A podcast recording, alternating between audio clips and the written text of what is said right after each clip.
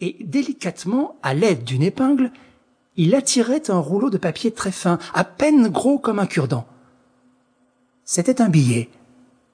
Il le déroula et lut ces mots d'une menue écriture de femme. Le panier a pris la place de l'autre. Huit sur dix sont préparés. En appuyant du pied extérieur, la plaque se soulève du haut en bas. De douze à seize tous les jours, HP attendra. Mais où? Réponse immédiate.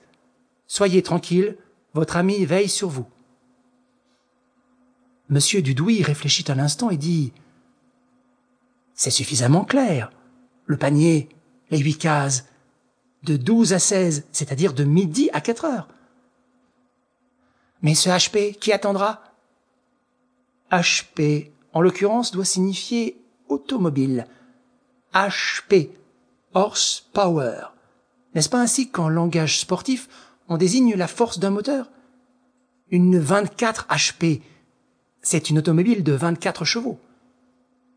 Il se leva et demanda Le détenu finissait de déjeuner? Oui. Et comme il n'a pas encore lu ce message, ainsi que le prouve l'état du cigare, il est probable qu'il venait de le recevoir. Comment? Dans ses aliments, au milieu de son pain ou d'une pomme de terre, que sais-je? Impossible. On ne l'a autorisé à faire venir sa nourriture que pour le prendre au piège, et nous n'avons rien trouvé. Nous chercherons ce soir la réponse de Lupin. Pour le moment, retenez-le hors de sa cellule. Je vais porter ceci à monsieur le juge d'instruction.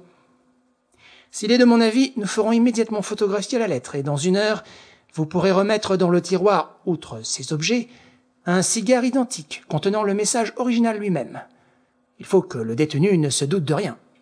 Ce n'est pas sans une certaine curiosité que M. Dudouis s'en retourna le soir au greffe de la santé en compagnie de l'inspecteur Dieuzy.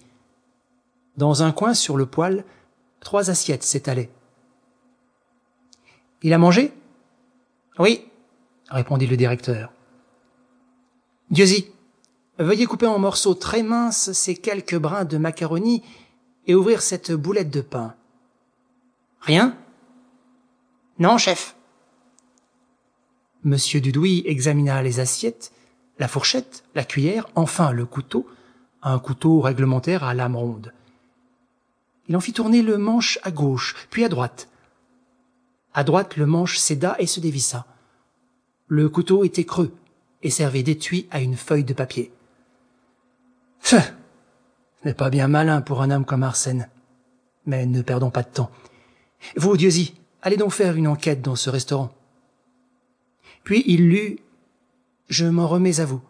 HP suivra de loin chaque jour. J'irai au devant. À bientôt, cher et admirable ami. Enfin s'écria M. Dudouis en se frottant les mains. Je crois que l'affaire est en bonne voie.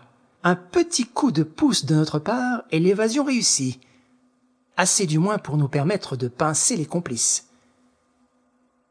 Et si Arsène Lupin vous glisse entre les doigts? objecta le directeur nous emploierons le nombre d'hommes nécessaires. Si cependant il y mettait trop d'habileté, ma foi, tant pis pour lui. Quant à la bande, puisque le chef refuse de parler, les autres parleront. Et de fait, il ne parlait pas beaucoup, Arsène Lupin. Depuis des mois, M. Jules Bouvier, le juge d'instruction, s'y évertuait vainement. Les interrogatoires se réduisaient à des colloques dépourvus d'intérêt entre le juge et l'avocat, maître Donval, un des princes du barreau, lequel d'ailleurs en savait sur l'inculpé à peu près autant que le premier venu. De temps à autre, par politesse, Arsène Lupin laissait tomber. Mais oui, monsieur le juge, nous sommes d'accord. Le vol du Crédit Lyonnais, le vol de la rue de Babylone, l'émission des faux billets de banque, l'affaire des polices d'assurance, le cambriolage des châteaux d'Arménil, de Gouret, d'Humblevin, des Groselliers, du Malaquis. Tout cela, c'est de votre serviteur. Alors, pourriez-vous m'expliquer? Inutile. J'avoue tout en bloc, tout, et même dix fois plus que vous n'en supposez. De Guerlas, le juge avait suspendu ses interrogatoires fastidieux. Après avoir eu connaissance des deux billets interceptés, il les reprit. Et régulièrement, à midi, Arsène Lupin fut amené de la santé au dépôt dans la voiture pénitentiaire avec un certain nombre